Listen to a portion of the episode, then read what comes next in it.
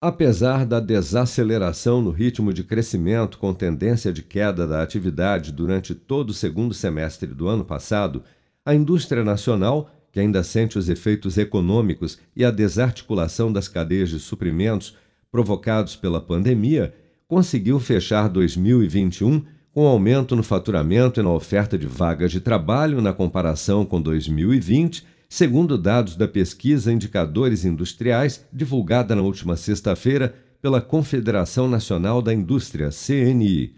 De acordo com o levantamento, o faturamento real da indústria de transformação, apesar da queda de 0,3% em dezembro na série livre de efeitos sazonais, encerrou 2021 com alta de 3,7% na comparação com 2020 resultado próximo ao verificado na pesquisa industrial mensal do IBGE, que apontou uma leve recuperação do setor em dezembro, interrompendo uma sequência de quedas mensais desde o mês de maio de 2021, fechando o ano com crescimento de 3,9% em relação a 2020, mas ainda abaixo do nível pré-pandemia, como destaca o gerente responsável pela pesquisa André Macedo na medida em que passou de uma expansão de 13% nos seis primeiros meses do ano para uma queda de 3,4% no segundo semestre. Ainda assim, com esses resultados, o total da indústria fecha o ano de 2021 com crescimento de 3,9%,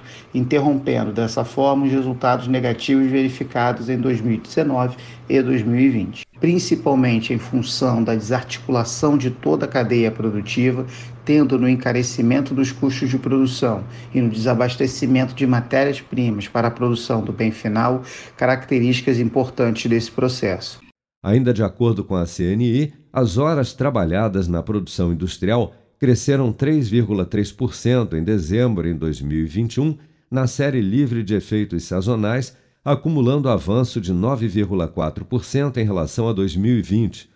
Já o emprego na indústria manteve-se estável em dezembro na série livre de efeitos sazonais, encerrando 2021 com avanço de 4,1% em relação a 2020. Com produção de Bárbara Couto, de Brasília, Flávio Carpes.